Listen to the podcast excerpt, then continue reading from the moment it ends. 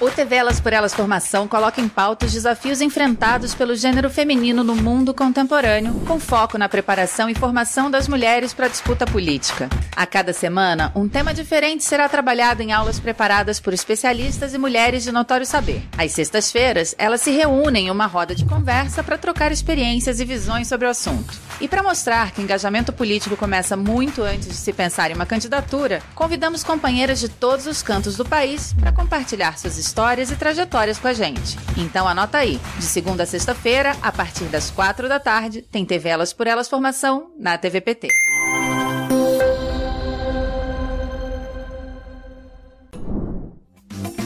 O tema desta semana é trabalho doméstico e a aula de hoje é sobre mulheres invisíveis e o trabalho precário, que será ministrada pela defensora pública do estado de São Paulo, Isadora Brandão. Olá a todos, todas e todes. Meu nome é Isadora Brandão. Eu sou defensora pública do Estado de São Paulo e coordenadora em exercício do Núcleo Especializado de Defesa da Diversidade e da Igualdade Racial. Em nossa aula, eu vou abordar alguns elementos, algumas informações é, que foram é, discutidas por mim na minha dissertação de mestrado, intitulada Da Invisibilização ao Reconhecimento Institucional, Limites da Proteção Jurídica das Trabalhadoras Domésticas.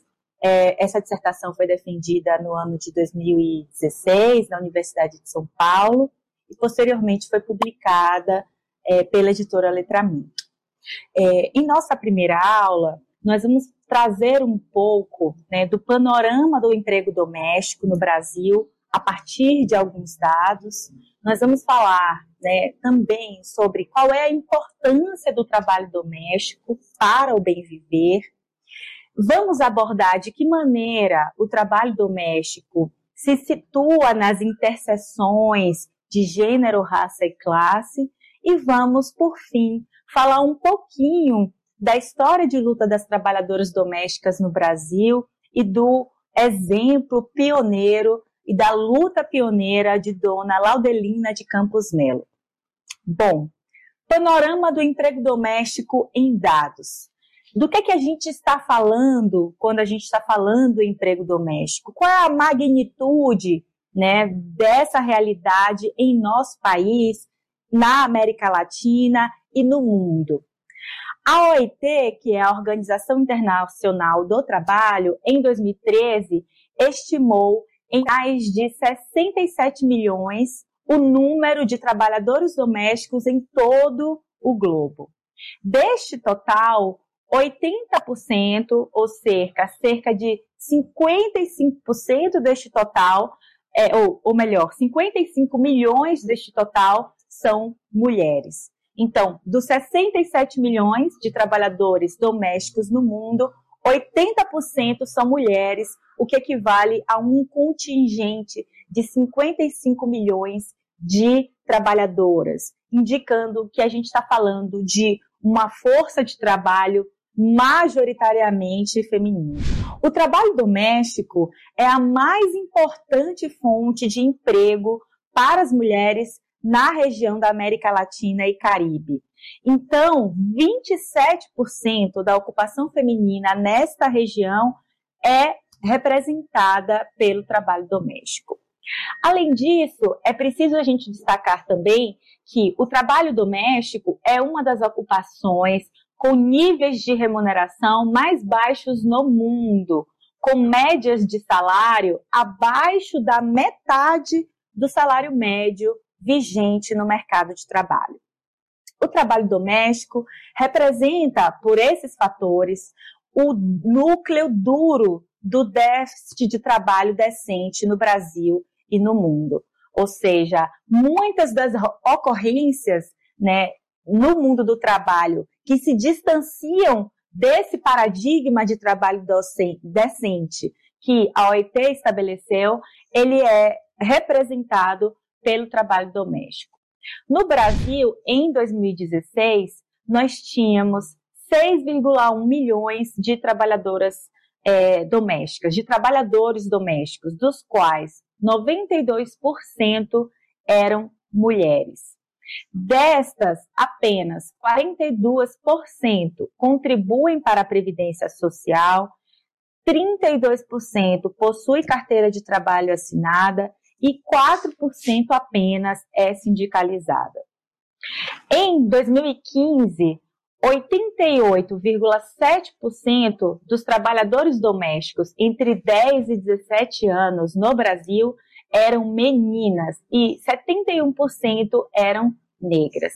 Então, nós estamos falando de um trabalho realizado majoritariamente por mulheres, por meninas e por mulheres negras. E nós estamos de um, falando de um trabalho né, que na maior parte dos casos, ao redor do globo, inclusive no Brasil, é realizado é, de maneira precária, é realizado é, é, associado a um baixo nível de reconhecimento de direitos trabalhistas, é, a não adesão à previdência social, a não acesso aos instrumentos de proteção social e por aí vai. É, ela, o trabalho doméstico, ele é uma das ocupações mais antigas e importantes do Brasil e está ligado fortemente à nossa história escravista e colonialista.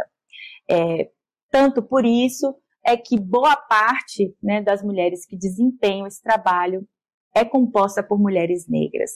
Ele é realizado em condições de informalidade, muitas vezes sem carteira assinada, Inclusive, em nosso país, apenas um terço das trabalhadoras domésticas possui carteira assinada.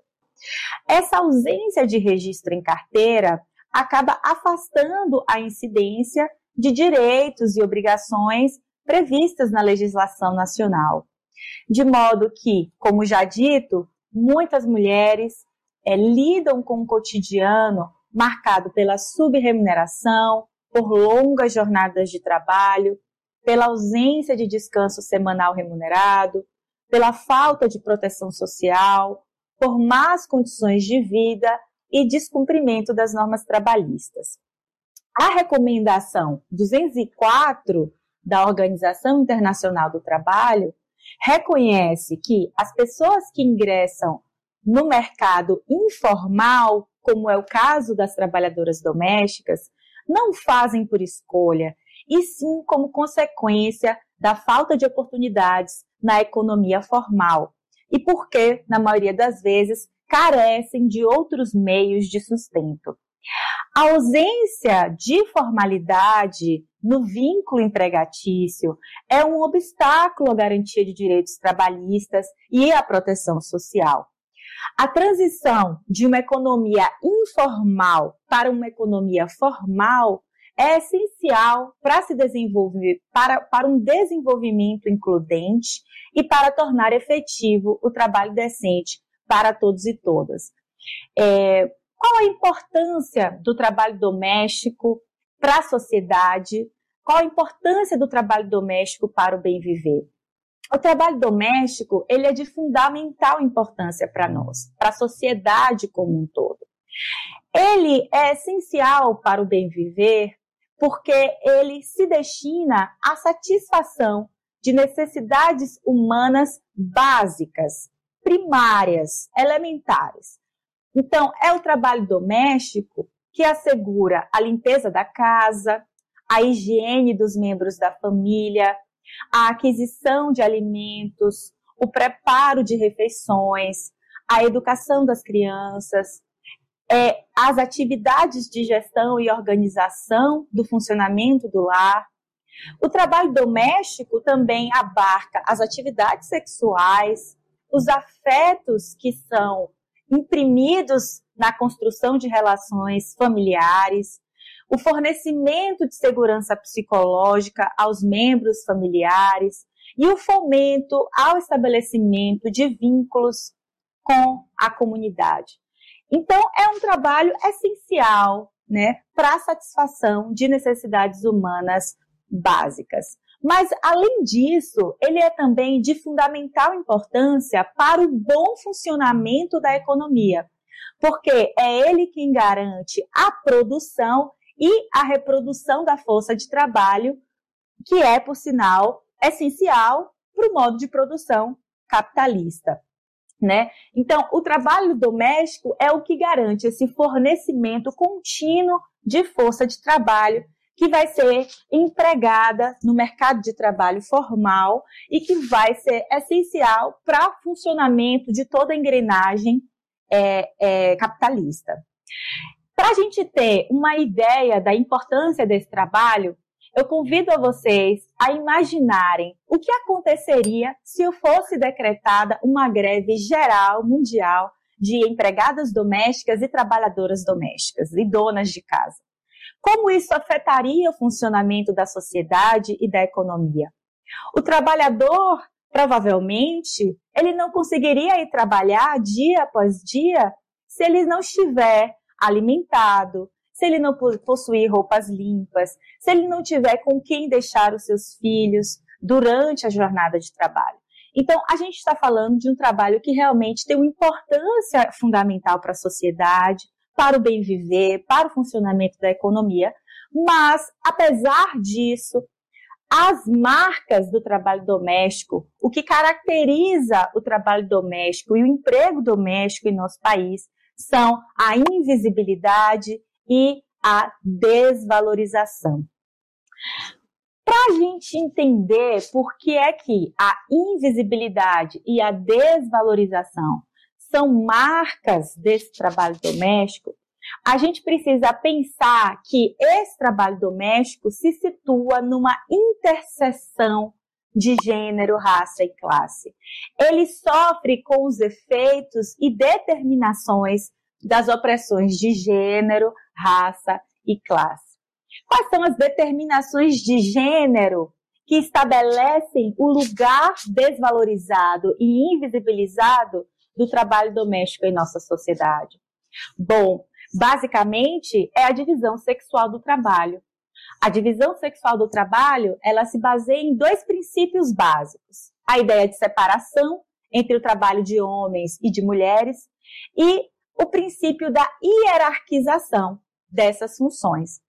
O que significa dizer que há em nossa sociedade a atribuição prioritária aos homens de funções produtivas e de funções que gozam de prestígio social, atreladas ao espaço público, como a produção de mercadorias, as funções políticas e militares. E, por outro lado, de acordo com essa divisão sexual do trabalho, há uma atribuição prioritária às mulheres de funções reprodutivas, ou seja, desse trabalho doméstico e de cuidados essencial à produção e reprodução da força de trabalho. E é um trabalho que, como nós sabemos, é, não goza do mesmo prestígio e do mesmo valor que esse trabalho produtivo prioritariamente delegado aos homens e desempenhado no campo público. É importante a gente destacar que as mulheres conquistaram o direito de exercer o trabalho extralar, né? Mas ainda que elas venham a desenvolver esse trabalho extra, extralar, na maioria das vezes as mulheres, enquanto grupo social, não são desoneradas do trabalho doméstico e de cuidados junto às suas próprias famílias, e muitas vezes acabam acumulando uma dupla jornada de trabalho. Mesmo quando essa mulher que se insere no mercado de trabalho formal consegue contratar uma empregada doméstica para assumir esse trabalho de cuidados em sua própria residência, ela continua responsável por selecionar essa trabalhadora doméstica, por contratar essa empregada doméstica, por transmitir a essa empregada doméstica as orientações necessárias à gestão do lar, à supervisão das crianças, ao cuidado com os idosos. É, e, portanto, o que eu quero dizer é que, ainda que as mulheres tenham alcançado recentemente o mercado de trabalho de formal, elas não foram desoneradas do trabalho doméstico e de cuidados que precisa ser desempenhado junto às suas próprias famílias. Disso resultando aí uma dupla jornada de trabalho. Então, por mais que as mulheres tenham acessado o mercado de trabalho, esses princípios da separação entre o trabalho de homens e mulheres e hierarquização dessas funções, eles permanecem vigendo e organizando a maneira como o trabalho é distribuído entre homens e mulheres. Há também uma determinação racial no trabalho doméstico, que é a divisão racial do trabalho. Ela se estrutura em nosso país basicamente é, a partir do período colonial e do escravismo. Porque neste período, né, um grande contingente de mulheres escravizadas foi empenhado para realizar afazeres domésticos dentro da Casa Grande. Seja porque a economia né, é, da colônia girava em torno do uso intensivo de força de trabalho humana, de, tendo em vista a ausência de maquinarias e tecnologias avançadas, seja porque a sociedade escravocrata se caracteriza por uma aversão ao trabalho manual, ao trabalho braçal. Né? Na lavoura colonial havia, portanto, uma rígida divisão entre o que é considerado trabalho intelectual e o que é considerado trabalho braçal, manual sendo que o trabalho intelectual era atribuído prioritariamente à raça branca colonizadora e o trabalho material, braçal, manual era atribuído prioritariamente às raças colonizadas. A população negra, portanto, prioritariamente as mulheres negras que eram então alocadas na Casa Grande para realizar esses afazeres é, é, domésticos. Né? E essa divisão racial do trabalho, ela está muito assentada nas premissas de um racismo científico, né, que entre o século XIX e o século XX pregavam a inferioridade racial das raças negras, é, é, associando-as né, a um primitivismo e a uma inaptidão para o exercício racional e para o trabalho intelectual. Então, o racismo ele vai ser um componente também importante para a gente entender por que que em nosso país a maioria dos trabalhadores domésticos é negra, né? É, e também mulher, feminina, é composta também por mulheres negras. Antes, é, a gente era tratada como, como é, escrava, né? É, alguns patrões achavam que a gente ainda era é, é, escravizada, não foi liberta e, e não queriam nem assinar carteira, pagar direitos, achava que estava fazendo um favor. Pega a trabalhadora do seu estado, leva para outro, né? E quando chega lá, vou levar até mesmo uma criança, né, menor. Não vou levar para estudar, vou levar para ter uma vida melhor e quando chega no local ela não estuda e é uma criança, às vezes cuidando de outra criança, ou fazendo os afazeres todos da casa, não tendo um conforto, não tendo a vida de criança, né? E sim fica adulto antes do tempo e se aproveita da trabalhadora. É, é, o Brasil ele tem esse perfil de, de escravocrata, né? Achar que só porque é, a trabalhadora doméstica é mulher negra, pobre, da periferia, ela é uma escrava, né? É, acha que tem obrigação de servir o homem branco. Ainda tem isso. Agora é o trabalho escravo moderno, né?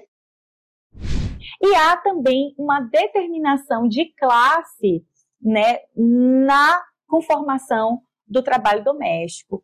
É, porque ele está associado, e aí o emprego doméstico de maneira particular, necessariamente a um contexto de reprodução das desigualdades de classe dentro do grupo social das mulheres.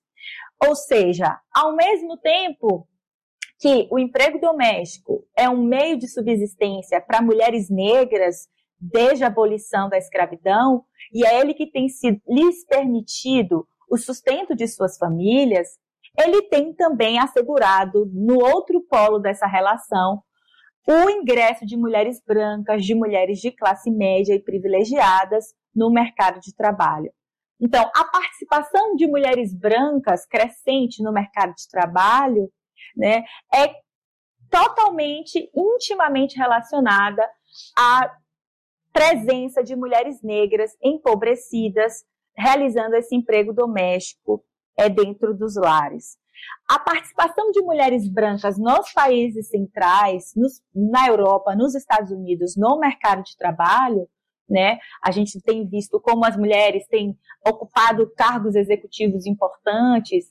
Ela é viável em função, inclusive, das migrações de mulheres não brancas de países do sul global que vivem em situação de extrema pobreza muitas delas chefes de família, que vão realizar esse trabalho doméstico no centro do capitalismo de maneira precária. Então, há uma contradição de classe né, muito presente no contexto né, de realização desse trabalho, porque ao mesmo tempo em que ele viabiliza a ascensão social de mulheres brancas, da elite dos países centrais, ele tem sido também é, é, fonte de des desproteção, de precariedade, de violação de direitos para as mulheres negras dos países do Sul, pobres, que têm desempenhado esse emprego doméstico. E aí, para que a gente possa finalizar a nossa aula, é, o que, que, é importante a gente destacar, né? Que é, é essa interseção de gênero, raça e classe que situa o trabalho doméstico neste lugar de invisibilização e de desvalorização.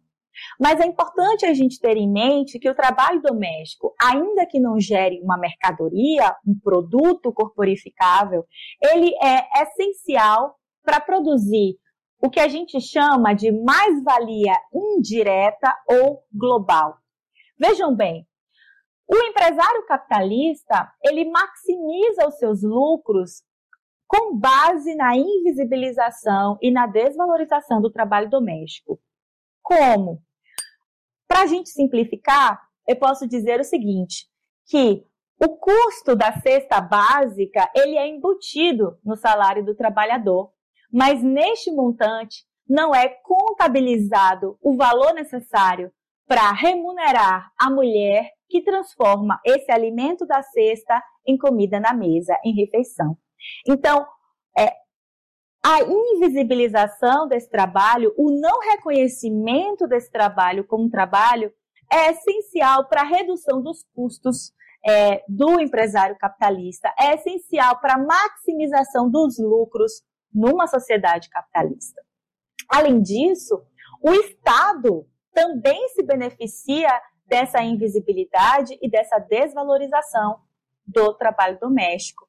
Porque enquanto esse trabalho permanece no campo invisível, é, é, no campo da desvalorização, enquanto não se reconhece esse trabalho como essencial à sustentabilidade da vida humana, o Estado neoliberal se desobriga de assumir gastos públicos, por exemplo, com a construção de lavanderias públicas, de refeitórios públicos, com a com o oferecimento de creches em tempo integral, dentre outras políticas públicas que contribuiriam, né, para desonerar as mulheres e contribuiriam para um compartilhamento dessa responsabilidade pelo trabalho doméstico com o conjunto da sociedade.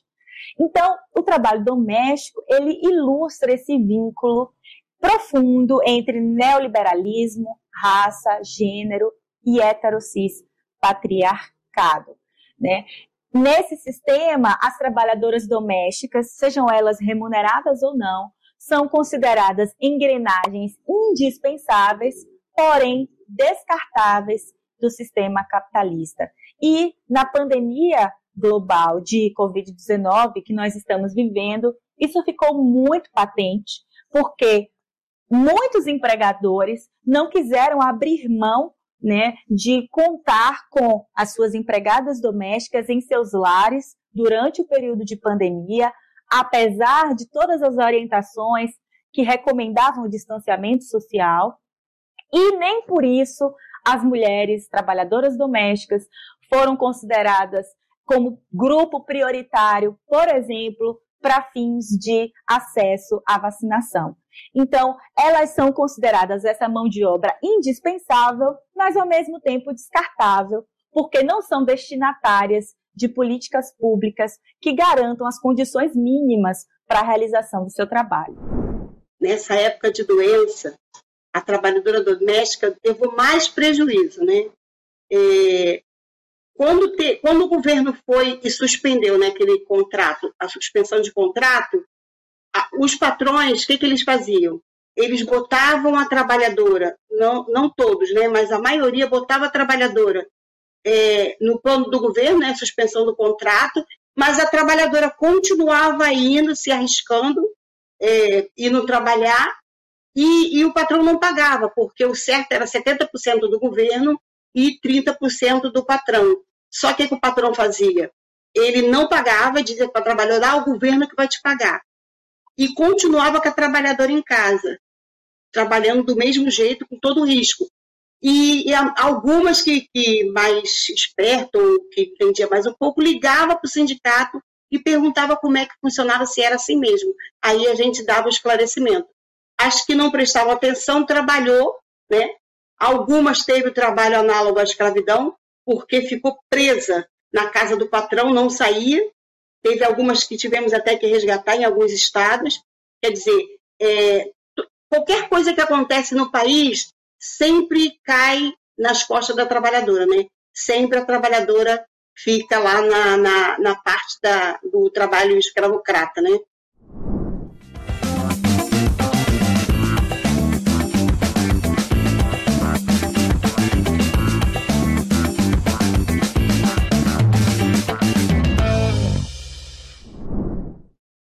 Eu sou Priscila Kelly, secretária estadual de Mulheres do PT da Paraíba. O ano de 2022 requer de nós, mulheres, muita resistência. Precisamos estar nas ruas e nas redes em defesa dos direitos das mulheres.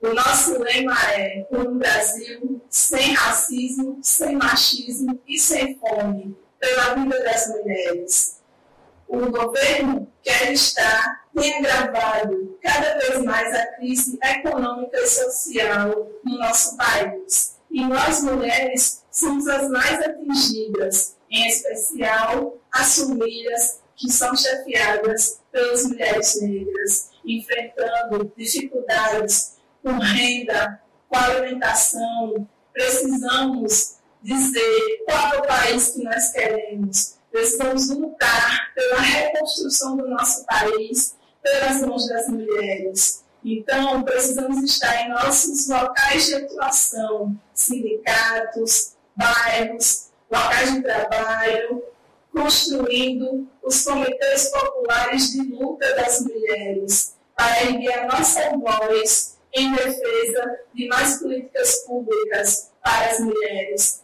no combate à violência contra a mulher.